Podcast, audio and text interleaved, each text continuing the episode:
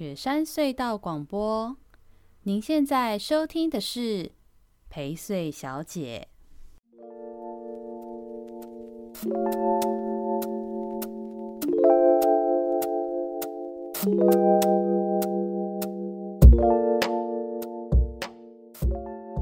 好，欢迎回到陪睡小姐的宜周大事。我们最近是越来越啰嗦，没有啦，灵感很多，所以 我们现在要来分个上下集。我觉得这样大家可能比较听得下去。嗯，我绝对不会承认是我讲多。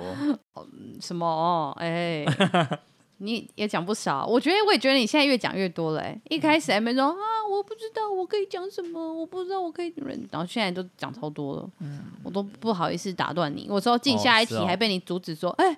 我还没评论，我还没讲哎，这样。好了，好好好好好好，不要惹不要惹怒小帮手，你的粉丝很多。好，下一题呢？这个是也是我们这个这个八月份的新闻哦。选手没有场地训练，宜兰催生专业的滑板场。那这个其实也是刚好顺着这个奥运的这一波热潮，嗯、就开始也讨论到在宜兰的。训练滑板的这个场地是不是有机会能够争取到比较专业的滑板场？宜兰县呢，大概是有一千名的滑板人口。那这个也曾经有蛮多的学生在台北的啊，或者是全国的啊相关的这些比赛多他怎么调查出这一千名呢？好好奇哦。这是开记者会的人讲到的，对，因为 他可能光是去。去训练、去上课的学生就就就有一定的比例啊，哦、对啊。然后这个是滑板教练林大为教练，我在想说，也许可以找机会邀请这个教练来上节目看看。我觉得也可以来谈谈看这些题目，因为我觉得这还蛮酷的，蛮特别的。他应该有蛮多专业的事，以及在这个运动上面学生的改变、学生的获得，宜兰县目前的发展，嗯、以及在这个项目的趋势之类的，我就猜应该都会透过教练或是相关的团体可以了解更多。嗯、那简单来说呢，就是这个在这个新闻里面大概有提到是，呃，教练说宜兰很多小孩他们其实学习能力很强，那甚至现在表现的也相当不错。可是，在宜兰都是比较简易型的场地，那在简易型的场地，其实学生都不太有办法满足他们的训练跟他们的成长速度，所以他们进步空间、练习时数也都很受限。他们常常都要跑到台北的南港极限运动场或是其他地方去移地训练，所以是还蛮辛苦的。那其实之前已经有一次的改善，是在市公所的协助之下，河滨公园宜兰的那个河滨公园，二零一九年是有建一个室外的滑板场。那因为河川法规的相关规定，设施不可以超过五十公分，所以目前做的都是相对比较简易的，是初学者在使用的这个空间。极限场和滑板场的规范跟材质其实都有差的。专业的滑板场要有什么斜台、飞台、J 台、楼梯、斜杆，这个这个超专业的。因为我奥运虽然有偷偷跟着 follow 一下这个滑滑板跟极限运动，嗯、可我我我其实没有对这个运动的内容做足够功课，我没有那么的了解。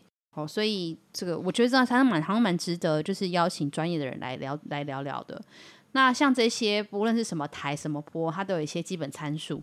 那那个都是正规的基本参数。那在台湾呢，没有正规的滑板场地，常常有时候选手如果出过比赛，看到专业场地都会先觉得腿软，更不要说是 还要做什么大招之类的。嗯、对，所以确实，我觉得他讲到这一点的时候，我就觉得，这如果是基本休闲运动，同时也是国际竞赛都可能的项目化，哎，好像也蛮值得去做一些投入跟投资的。对啊，那现在其实，在我们罗东的这个嗯文化工厂，就是李克勇李克勇图书馆旁边，是有一个小一个小型的极限运动场嘛。嗯，可是它可能也是在规格上、材质上，也都不是所谓的专业使用场地，嗯、所以它也是可以作为练习。但是，呃，比讲到比赛的这个层级的话，它也不符合是这个样这样的等级。但其实我觉得平常我看就还蛮有呃学生或者是。就是年轻人在那边使用的，而且他们都用的还蛮喜欢、蛮开心的。那旁边，更别说旁边还有一个像溜滑梯的设计，那个也很受欢迎，很适合大家去遛小孩。所以我觉得怎么样多一些这种空间，而且这些空间可以越来越趋专业，确实好像是在未来的发展上蛮值得去去努力看看的事情。嗯，对啊。那现在县政府就说啊，会再检视看看县内的空间去演绎，是不是有地方可以做这件事情。不知道，我觉得他这他这一次是河滨桥下嘛。那他以后就是那个、啊、高铁桥下，之类的，高铁桥下就是国道桥下，或者是铁路高架。哎，等一下我要讲这题啊，先预告，对啊，就有很多桥下空间，我也觉得宜兰的很多桥下空间是值得做的，嗯、因为呃，他就有讲里面新闻就有讲到说，其实呃，在这个正规的滑板或者是极限运动的空间，它是有一些要求的，包含场地的尺寸，它的长要四十公尺，宽大二十公尺。然后有各式各样，我刚刚讲到各种台、各种梯、各种杆这样子什么的，嗯、然后而且高低落差，还有插插泵之类的，这个这个这个专业名词我有点不太懂，意思应该是在指出来一些落差设计啦。然后他说道具的高度、宽度、坡度、弧度都有参数，尺寸比例都不可以错，这个都是有标规的这样子。然后还有一点就是必须具备雨遮雨遮的设施，所以确实在桥下是。真的是最适合，就是以他要的这个需求跟处理的话，然后我就觉得，哎，未来其实就可以盘点跟思考像这样子的空间处理啊。那像这种专业场地，其实也可以办比赛，吸引更多的人来，促进一些办一些交流活动，甚至有观光效益。然后同时，呃，也可以让学生、让学、让呃学童可以训练自己的肢体反应、肌力，然后还有。就是各式各样的在体能上的训练，其实不只是比赛，就是也是一个蛮好的身体训练这样子。但这个让我想到说，之前其实我们有发那发那个奖金给林云儒和李志凯嘛，嗯、我们不是有提到说，呃，不论是云儒还是志凯，对县市政府来说，你颁发那个奖金是一种鼓励，但同时会不会是锦上添花？实质上，你也把更多的预算投入去做基层的运动需求，可能更重要。像这个就是一个很好的运动需求啊，而且像这次你看奥运的选手，诶，奥运那个奥运得名的这几位选手，你还记得吧？女子滑板那个五十注音十几也是十几岁，然后他们的银牌跟铜牌十二岁、十四岁，嗯，英国人哦，日本人、英国人，然后这次这个这个男子的滑板赛的那个第一名，那个熊呃，突然间。绝米熊斗，我记得就是那个，也是一个一个日本的弟弟，也是十几二十岁，嗯，就都是超年轻的耶，对，所以这个我觉得是不能小看的事情，对啊，所以也期待可以有这样子的空间发展出来，然后训练选手，让选手有地方去，也可以好好的使用这样子，嗯，对啊，那我觉得罗东西也蛮值得可以盘点一些空间的，尤其是接下来这一题哦，铁路高架啊，我们就可以 顺便再讲这题啦。宜兰铁路高架的部分，八月中的新闻，罗东火车站是在一九一九年设站的，本来是木造的建筑，到一九五零年改造为砖造，到一九八五年才建为现在的这种水泥建筑，已经用了三十六年了。为什么劈头来讲罗东车站呢？因为谈这个铁路高架的新闻，它其实要讲的是，在铁路高架同时，地方有一些声音期待可以把罗东火车站。建为一个大楼的站体，嗯、就是你知道你现在都铁路要高架了嘛？那车站本身一定要改建的啊。那、啊、你车站如果要改建建，是不是嗯可以怎样哪样怎样哪样？现在的地方上开始有一些些的期待跟声音这样子。那现在这个铁路高架的这个案子，我大概给大家一个背景的资讯哈。铁路高架案就是这个案子会使得罗东火车站要配合跟着立体化。那在铁路高架部分呢，目前是依然与罗东这一段会要优先施作，那用原地高架的方式去进行。我之前更早更早曾经有谈过东移，现在没有了嘛，所以就是原地高架这件事情。那总长度大概有十六点一公里，总经费大概两百五十二亿。我现在看到这种数字，我觉得有点疲乏，因为尤其是自从听过这个高铁的高铁的天价之后，都觉得啊。两百五十亿修啦，怎么办？都有这种 奇怪的那个价值观。那大概两百五十二亿元。现在铁道局呢，在上个月已经发包综合规划案，后续的规划和环评通过之后呢，二零二四年希望是有机会动工的，在二零三零年的时候完工。哦，这个是现在铁路高架大概的进度跟状况。那因为铁路高架进行了嘛，所以在我们的地方的人士，比如说像我们的罗东镇的镇民代表会的主席李希新主席就讲到说，哦，现在的铁路高架，到时候火车站如果要立体化、要重建的话，是不是有机会把火车站改成地上七层、地下三层，有停车场，然后也有台铁、快铁，加上转运站等等的这种共构站体这样子？对，那。诶，这个其实有点神奇。你干嘛？你突然间抬抬头惊讶了一下。没有，就是跟当年不是说那个转运站就是要盖这个吗？连地上地下的数字都一样。嗯哼，嗯哼，对。所以，所以县政府就说：哦，那我们等高架规划完再来考量跟讨论这件事，有没有足够的空间可以这样子盖啊？还不确定，谁要出资新建，谁要管理，这个都要讨论呢。而且，铁路高架的规划完成之后。哦、呃，再把这个周边的都市计划拉进来考量什么，它一个你知道就大概的回复啦。嗯，但是我看到这个时候，我也觉得，嗯，那现在已经正在新建的这个罗东转运站是，你你你不喜欢它吗？因为它等于是要把这个拉进来。我有点忘记现在在建的是变地上几层，第好像三四层而已，对不对？对，就是就是量体没有之前讲，最一开始本来是十几层嘛，那现在没有那么高。新的这个转运站啊，它是。现在目前要新建的是地上两层，也就是那两层都是转运站站体的部分嘛。但它 total 是有预备好，大概会盖到七层楼啦，七层楼高，就是三到七层，就是后续讲到说 BOT 看你什么百货公司啊，或者是其他的功能这样子，商场啊这样子，对，所以。基本上现在地方在争取的罗东的这个部分，在讲的，好像跟现在的这个已经在新建的转运站有一点像，嗯、所以所以这这我我猜应该有点困难，对。所以之后会变成新的罗东双子星呢？对，严格来说，如果你真的搞两栋楼，就会变成是这样子。但那现在镇公所前面那两栋都还处理不了，你又盖两栋新的。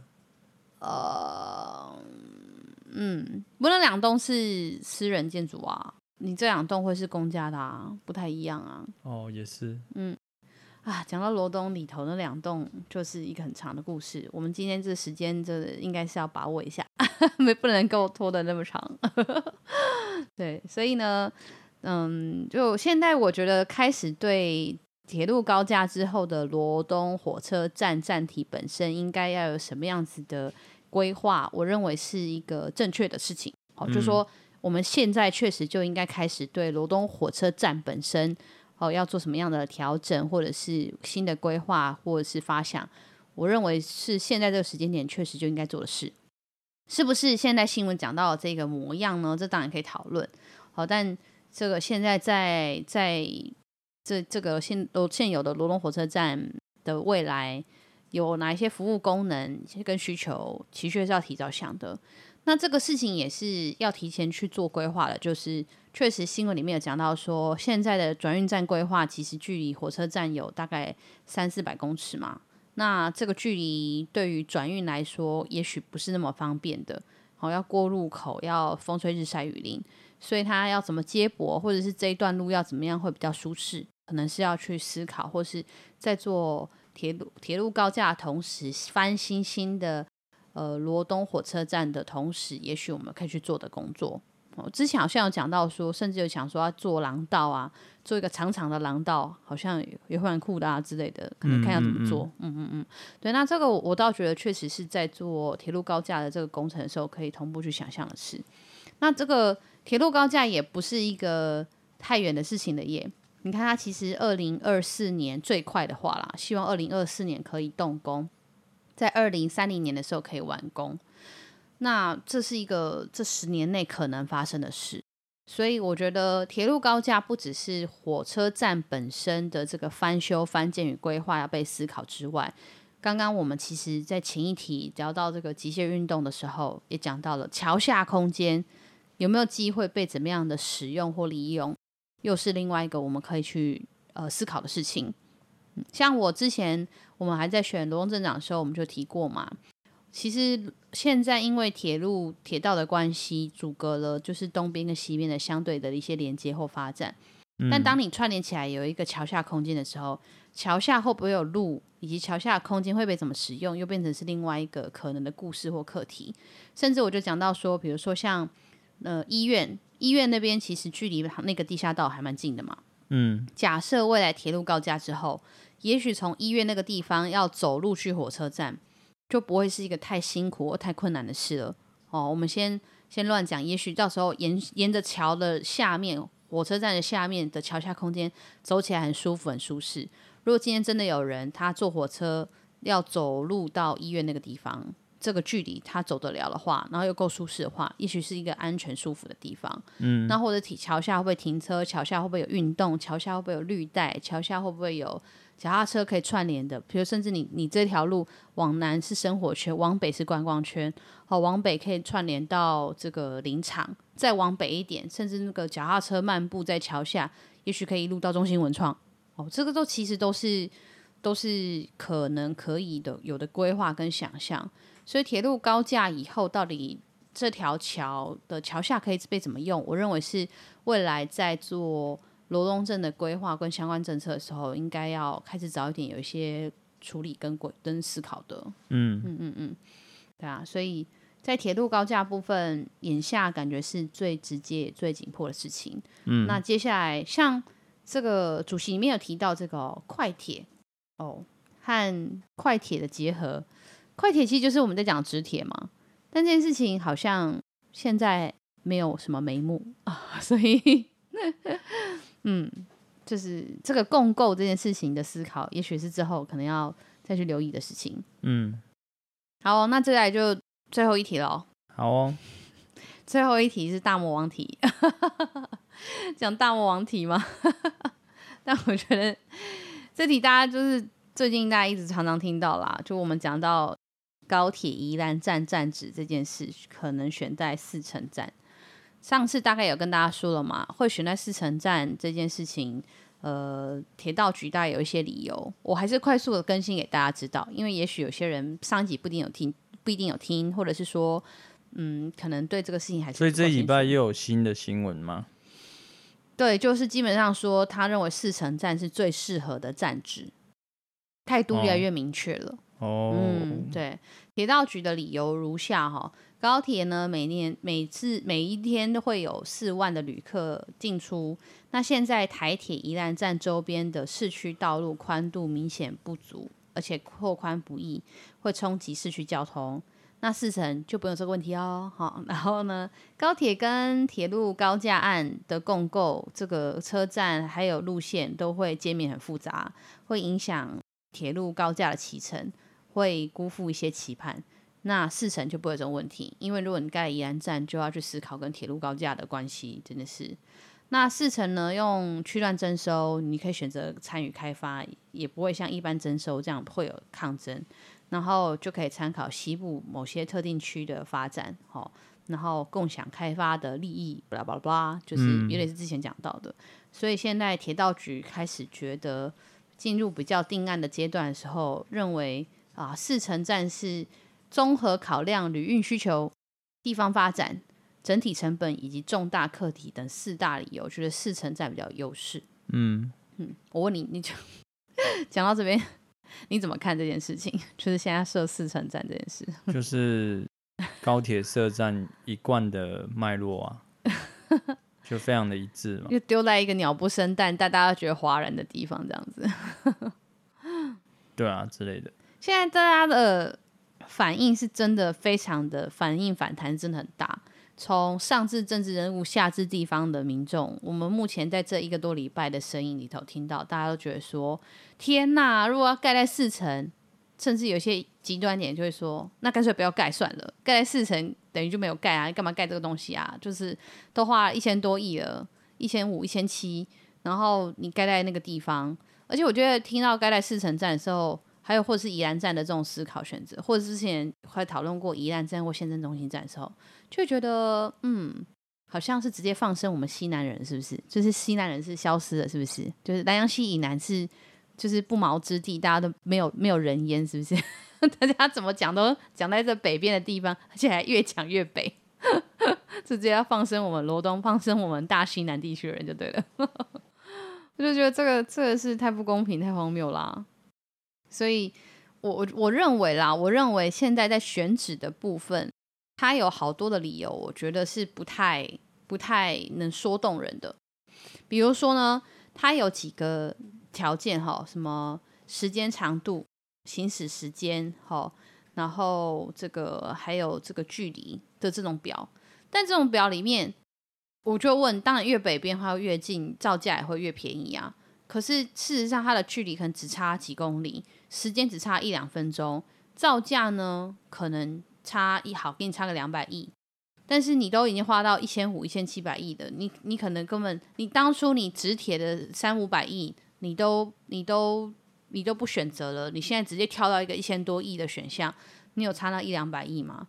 所以我觉得他把这个什么造价跟时间的这种条件拉进来谈，我是觉得有点太硬扯啦。就是这种比较，其实四成跟宜兰是没有差太多的。嗯，然后再来就是讲到什么拆迁啊，或者是呃车站会影响的项目啊，吼，其实这个现在数据也有点纷乱，就是说它常常会有个数据叫做影响多少栋房子，那它其实不等于拆迁。嗯，所以影响是指。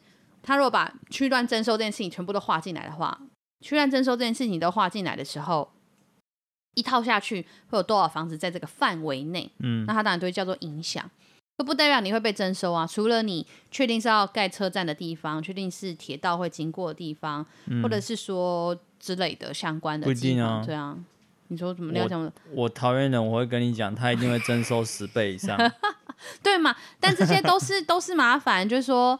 我我要讲的是说，就是事实上真的涨到一定必必然得拆迁的这件事情的条件啦。吼、嗯，事实上是没有那么多的。哦，出估的话，大概四层是十八栋，依然是六十七栋，那县政中心三十栋。这个只是会影响到确切，如果真的套下去，一定会要拆掉，不一定拆，但是一定要拆的会是这个数字。但讲到影响的范围的话，哦，可能。这个县政中心就有一千多啊，四层暂时五百多，这都是影响而已。嗯、对，所以其实是不太一样的数字。那像看到这个东西之后，我的第一个想法就是说，你看，就这个高铁站的相关资讯，就还是很乱呐、啊。到底什么叫做被影响的房子？什么叫被拆迁的房子？那你到底怎么评估的？你套叠是在哪一个地图上？哪些人是可能的影响范围？哪些人是可能的拆迁范围？这些图为什么我们都看不到，也不知道？我们只能知道你。交通部嘴巴一直说，你觉得谁最好？你觉得谁评估？你觉得谁的条件是怎么样？但我们宜兰人什么都不知道。嗯、我觉得这其实才是一个很大的问题。我现在才觉得，到就是这个议题到现在已经透露出，其实宜兰人相对相对于其他县市的台湾人，好像已经更有公共政策参与一点了。因为你看，其实。其他的站子他也是这样搞啊，可是我们好像都没有听过，哎、啊，嘉义人出来抗议，或是什么什么云林人出来抗议，还是什么，或者是说他就埋落埋没在他们地方新闻，没有成为全国新闻。嗯，有可能呢。我知道比较有声音的，目前啦，听到另外一个比较有声音的地方是屏东，屏东人对这个事情的反应相对他们就是高铁站的设置与否这件事情的反应比较大，比较有在讨论。嗯，然后另外。比较知道也是宜兰人了，对啊，对，就是刚好我们这两端的这个 的这个这个地方比较有一些意见跟声音，但我觉得这是好事，啊、因为前阵子真的有点太没消息跟声音了，就好像大家就会有一种啊，反正就来吧，随便啦，都可以啦这样。但现在好像开始大家有越来越认真的，就这样啊，地价刚黑塞这样子好吗之类的，就好像比较有。明确的感受跟反应，甚至认为自己的声音应该要尝试被听见，嗯，或者是自己的声音或需求或想知道资讯，应该要尝试跟官方可以有更多的互动交流以及了解。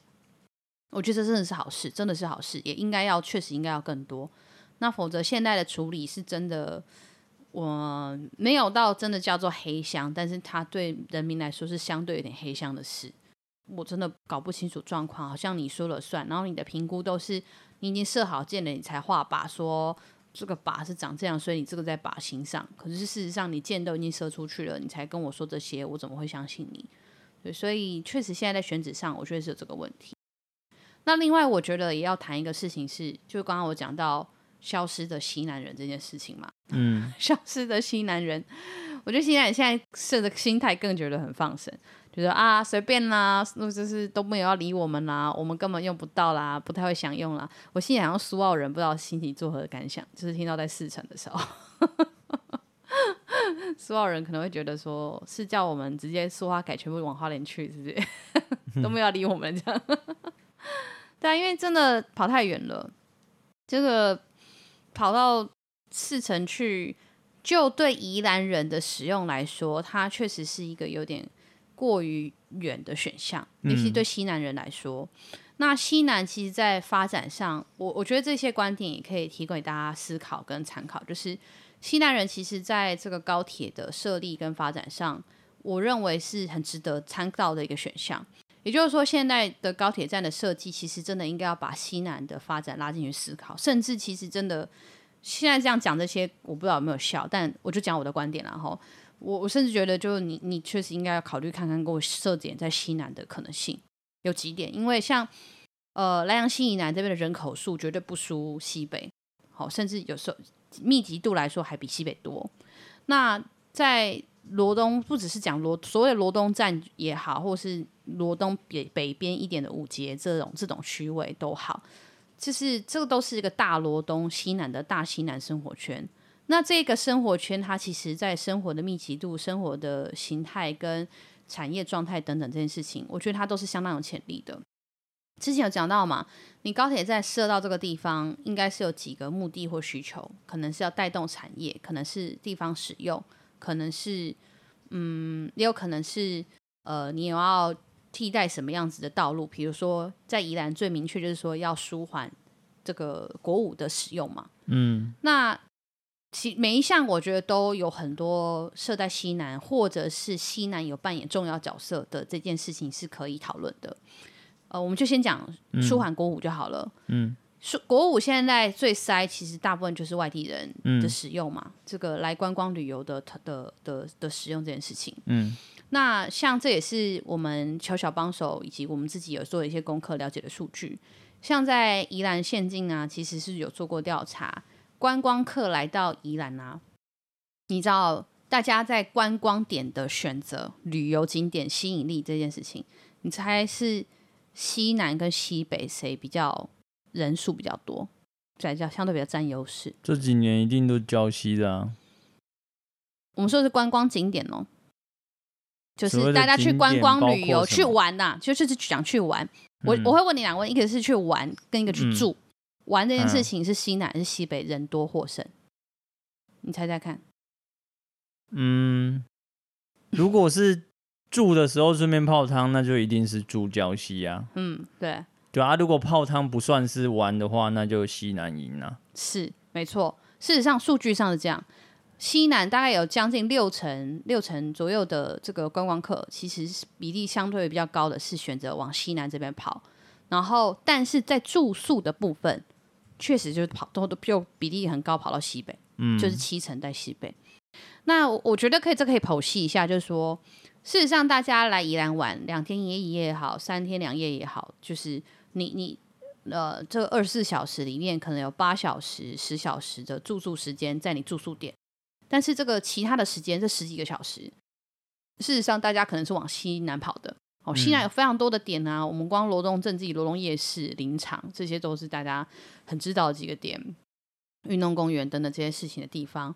然后还有我们东山东山乡里面就有生态绿洲、东山老街，然后各式各样的小吃。然后再往下游处的中下游处的五节那边就有东山河清水公园，然后有船艺，然后苏澳有五老坑，然后布拉布拉梅花湖，哒哒哒，就很多人来宜兰玩，其实都往西南跑。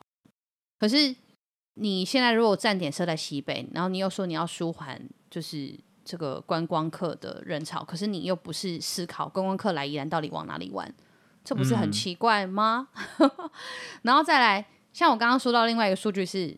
大家住宿是不是往西北跑？如果你要讲到一个区域的平衡，好城乡的发展、区域的平衡这件事情的话，西北也就是礁溪，它就是天生有一个优势，就是它的温泉的关系，很多开车来的人住都会跑去礁溪那边住。那其实西南这边，如果讲讲观光旅宿住宿的部分的话，其实，在民宿的部分，全宜兰县比例最高的是东山跟五结，也在西南这里。嗯，所以东山五结这边，三罗东、东山五结、三星这一带是非常有潜力，是好玩也好住的。嗯，所以你真的要讲高铁拉到宜兰来，拉到宜兰来，然后要舒缓，就是塞国五的那一票人，也就是来玩的人，嗯，他们的落点以及他们可能未来可以去经营他们的落点。都是西南是最有潜力的啊！西南相对在宜兰县境里头，也是在观光产业这件事情的处理跟预备以及角色扮演的都比较重要的一个地方。大家常常讲罗东镇、大罗东这一带就是工商的重镇嘛，然后宜兰市是文教嘛，嗯，那你你如果真的谈产业发展的话，就是讲这个从北边来到宜兰的人，产业上最有关联一定是观光业。那你怎么不会去考虑到？你怎么没有留意到西南在这当中扮演了这么重要的角色呢？嗯、所以今天我是不是可能就会有搭高铁来到宜兰的人？假设我今天不是台北人，我就是台南人、台中人，我我难得来宜兰玩，我就是坐高铁，咻我就杀来宜兰了。我高铁下来以后，我可能是在二节、三节那边的站，中心文昌那一带，或者是在罗东站都好。我下来之后呢，我的民宿刚好就是在五节东山的民宿，他接驳我过去很容易。然后呢，我要再去罗东夜市，我要再去其他几个观光景点就不会太困难，我都相对都很近。我租个机车，我就有信心，我就可以到得了，就很方便这样子。甚至我晚上的住宿，我还甚至会选择在罗东里头。罗东的饭店也很多，旅馆也很多。那我如果是选择去住这种市区型的饭店旅馆，而不就是去住苏澳的那种，啊，不是讲错，对不起，是不是住这个郊系的这种？就是因为这种市区型的它是便宜而且又方便嘛。所谓便宜是它的价格相对便宜，嗯、方便是指它离这些观光景点，尤其是晚上的夜间消费是比较近的。我要去夜市，我要去附近的这种便利商店或者是小街区，就是晚上的餐厅都很容易。我只要离开饭店、离开旅馆，我就用走路的方式就可以到了。这些都比较像是如果搭高铁来的旅游心态可能符合的的的方式。嗯，哦，所以这是以西南来说，其实在发展上是相对很有潜力的。然后在罗东、在大罗东、在刚刚我讲到整个西南地区的发展上，呃，都有这个需求，也有能够提供这些服务。但是在这个高铁的发展讨论里头都没有谈到这件事。嗯，它的发展讨论只有一个东西，就是新市镇，我可以盖更多的房子。他的想象就是，我觉得他直接把高铁站放在宜兰的想象，就是就是就是小帮手，你大原人心中的痛，嗯、就是青浦的模样。青浦现在是什么模样？环绕着一堆高公寓大楼，每一间一千万、两千万、三千万，然后呢，一堆人。好好，对对，每一层哈，每每是每一户那一层里面很多户，对我错了，每一户每一户要一千两千三千万，然后那些人开始背一辈子的房贷，每天下楼去搭高铁杀到台北新北去去通勤上班，就是现在对高铁站的发展需求想的是这个模样哎，但请问这个东西是真的舒缓国五吗？我们通勤的人从来就没有造成国五塞车啊，对不对？不然我我我干嘛我我就搭客运就好了。对不对？嗯、真正的国五塞车，回到我刚刚说的，它是它是观光旅宿影响的，不是不是带在地生活影响的。嗯、对，那你现在的模式又想的是这种在地生活移出的需求，嗯、但事实上你又说你要舒缓国五的需要，然后而且你的这个舒缓国五这个这个设计本身又很不是宜兰人的需要。对，因为对很多宜兰人来说，我不会没事还去跑去买四层的房子，为了通勤去去去台北啊。我住罗东的人，我一定还是干脆就住在罗东。我住在西南，我就客运去了，或者我直接就开车上高速公路，我就去了。我还跟你在那边这边这样子干嘛？嗯，所以他的定位完全不明。他的想象的所谓的地方发展，嗯、就是我刚刚说的青浦高铁站的这种发展。但那真的是宜兰需要，而且宜兰做得到吗？并不是。如果你真的热切的贴到刚刚讲的产业发展、地方需求，是这种观光或者在地人的这种生活移动，其实。靠近西南往西南选项，往市区往有人的地方的选项，其实反而是一个合适的选择。嗯，对啊，对，我觉得刚刚你这样再重新讲了这次，我又有一个收敛的想法，就是说听完下来，我就是也不知道交通部或是交通局在这个高铁上面它的最大的诉求点是什么？嗯，就是因为回到刚刚讲的嘛，你做一个设计，做一个规划，你最重要你要抓到的那个诉求点是什么？嗯，然后他要服务的对象是谁？这两个一定要是一致的。但是从所有交通单位释出的所有的讯息里面，他并没有告诉你他评估是为了什么目的，嗯，什么诉求，这个诉求是给谁用的？他只告诉你哦，这些评估的条件谁赢哦，征收多少钱，盖要多少钱，什么什么什么路线规划、环评等等等。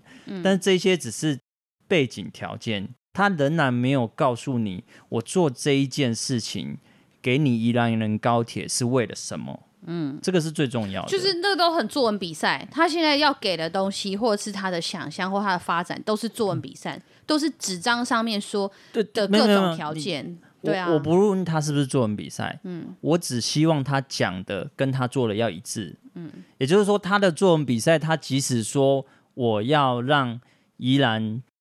连同成为全台湾能够去的地方，嗯。嗯，好，那那就是从这个角度开始去设定嘛，嗯，所以这个作文它定下来这个题目，它后面的所有的决定要跟它一致，嗯，但是他现在不知道是中央的目的跟使用需求，还是你宜兰人的使用需求。是啊，是。这个这个就就很大的差异了，嗯，对嘛，所以就回到我刚刚说的了嘛。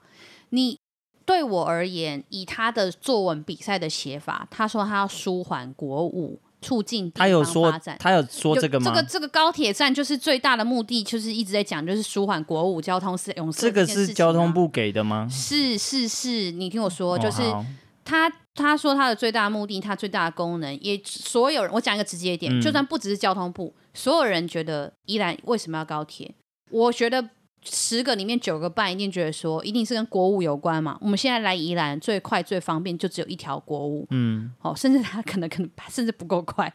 那你你真的去盖了高铁，甚至过去曾经有考虑过直铁，就是因为你就是要连通的这件事情，你你希望有多一些替代的选项嘛，嗯、舒缓国五，这是绝对的嘛。嗯、那回到我刚刚说的，国五最大的涌塞问题是这个从北边来到宜兰的人，嗯。就是外面的人进到宜兰才会发生塞车，对，才会发生塞车问题。嗯、我们宜兰人去出去从来不会有什么，几乎不会有塞车问题啊。我、嗯、我只要不是你你外地人来宜兰的时间节奏的话，嗯，好，那那你就要去思考，你要舒缓的是这一段嘛，这一段使用跟这一段时间嘛。嗯、但我就回到我刚刚说啦，你现在在站体的评估的发展设计的这个这个标准。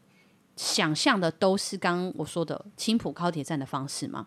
青浦高铁站是什么？青浦高铁站是我这边的人要出去，嗯，好，我让常常你知道住在林口、住在桃园的人，他如果开车去台北上班，明明是一个半小时的事情，都要搞成一个小时，因为很塞、很困难。所以，他确实高铁也好，机场捷运也好，或是各式各样客运也也好。不论是从林口出发，甚至是从桃园出发的、中立出发的或青浦出发的，它的目的都是希望可以加速或改善这个往台北去的这个人流。嗯，那青浦发展的起来，有很大的比例就是这种我刚刚讲到的，他其实通勤到双北去生活的人，这跟现在淡水的那个什么轻轨、淡水的新市镇，那都是一样的概念，它都是这里的人要出去到大台北。但现在的宜兰的问题是，我们现在塞车的真正原因是大台北。以外或大台北人要进到宜兰，那你怎么又会用那种模式来看宜兰的规划发展呢？你用那种模式来套说这个在宜兰会发展，这超荒谬的啊！那你想的就是像你刚刚说的，它的使用、它的服务，想的并不是真正的这个问题的根本。好，所以所以这也是我刚刚平息了很多西南的潜力、西南的角色。我其实也是要解释给大家知道说。事实上，在想高铁的设站的这个发展性这件事情，好，你从产业、从观光、从在地生活需求、从区位，你都可以想象得到，是现在决定在四城的这个呃决定的这个背景因素，因为什么所以做这个决定的这些原因，真的太，我觉得太牵强、太胡乱了，就真的有点。先射箭后画靶了，就是这个真的很不行了。而且你看，我现在只是先讲一个在西南这边的需求跟潜力，你你是不是应该设站去多想到西南人的需求跟发展，甚至干脆在西南，这是一点。我还没有讲到你你另外有一个想象叫做环岛高铁，也就是往宜花东去。你终究要往宜花东去的，那你你为什么不现在就南边一点呢 之类的？你终究要往南边跑的，你现在跟我们 扯说什么北边的造价便宜、腹地够？我觉得你这这些东西都真的是当做我不是宜，我也没有生活在宜兰，对宜兰不熟悉，是不是？只有四成是荒郊野外，只有四成就有空地，宜兰其他地方都不是空地，是不是？这个这太太胡烂了嘛？那如果你再拉到谈跟花东的关系，我们之前在某一集也谈过这个事了，宜花东，呃，现在。连串在一起的这种观光跟生活圈的这件事，假设未来在呃，就是不论是苏花改、苏花安、现在的国五，以及未来可能处理的这个高铁，或者是你说快铁或东部的铁路改善，这些工作其实你都应该要一并去思考，一就是花莲、台东，尤其是花莲跟宜兰的连接关系。所以宜兰在做这种重大的交通建设的规划、区位选择的时候，都要连这些事情一起想象。那我们刚刚讲到嘛，我们有说到说，其实就是之前的节目里面就有讲到，有非常多的花莲人，他其实选择到罗东来转运，就是坐客运到罗东站之后，再从罗东站换就是那个铁路换那个呃我们现在的泰鲁阁或普悠玛到花莲去。那这个选项来是一来是它比较南边，二来是它可能会落点落地到罗东之后。它的罗东可以绕一绕，罗东是一个尺度上，它可以，它它只一个小时的转运时间，它走一下或消费一下，然后呢，它就是在坐车到花莲去的可能的选项。嗯，那不论是开车也是，甚至现在也会有一些部分是客运啊，你往花莲去的方式，不只是你普悠玛或者是泰鲁格抢不到，也有也有开始陆续有一些客运是从呃宜兰会到花莲去的。那这些站点一定都是越往南边越能够串起和花莲和台东的关系嘛？但是你你基本上你现在在做的这个站址选择本身的这个条件跟因素跟解释都没有谈到这件事情，或是也没有办法说服人。那你又跟我说未来你你做这个高铁的新建不只是为了宜兰人，其实是甚至想的是宜花东，也就是花东甚至是环岛的一个高铁串联。那你这样怎么说服人呢、你现在设在这样的位置里，好，而且南港站到四城就是一个十几分钟的事，这不是真的超级自打嘴巴了吗？这么短的距离，对啊，你你你都要做的其中一个环节环节站点的，它不是一个间隔大概二十分钟左右的距离，比较有把资源分配、把区位分配出来的概念吗？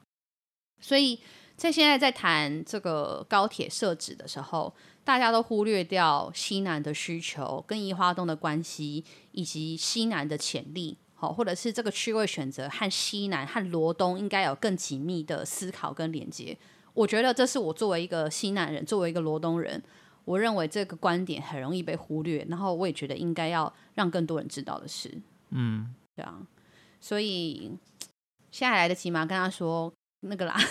设站在西南，我先讲好，我家没有地，我家 我家就只有我现在住的这公寓的房子，我没有炒地皮，我也炒不起，在哪里都好。可是我就会觉得在西南是真的是一个值得的选项，甚至就朋友讲到说中兴文创那里，或再往北一点点，就是就是在莱阳溪的旁边，不论莱阳溪以北或以南，刚好就是在莱阳溪的附近，其实很有可能都是对整个大宜兰。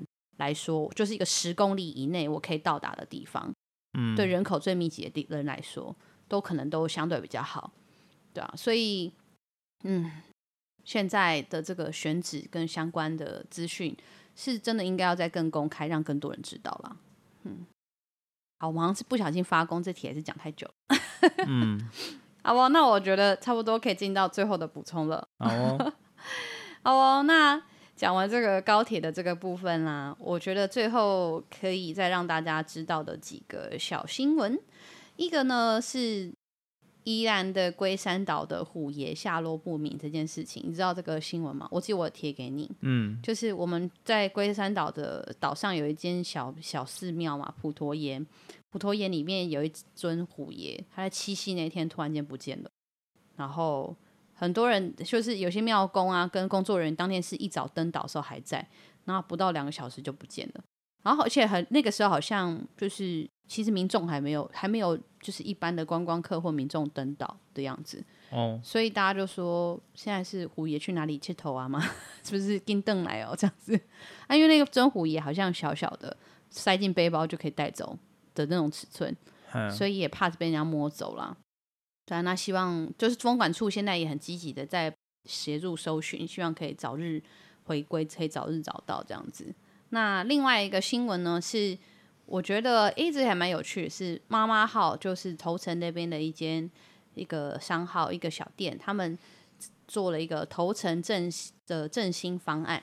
好，那他们就是指定说，你在活动的区间时间内，八月十六到九月十二之间，只要你到指定的店家消费，然后用 QR code 登录你的姓名、电话之后，就可以参加抽奖。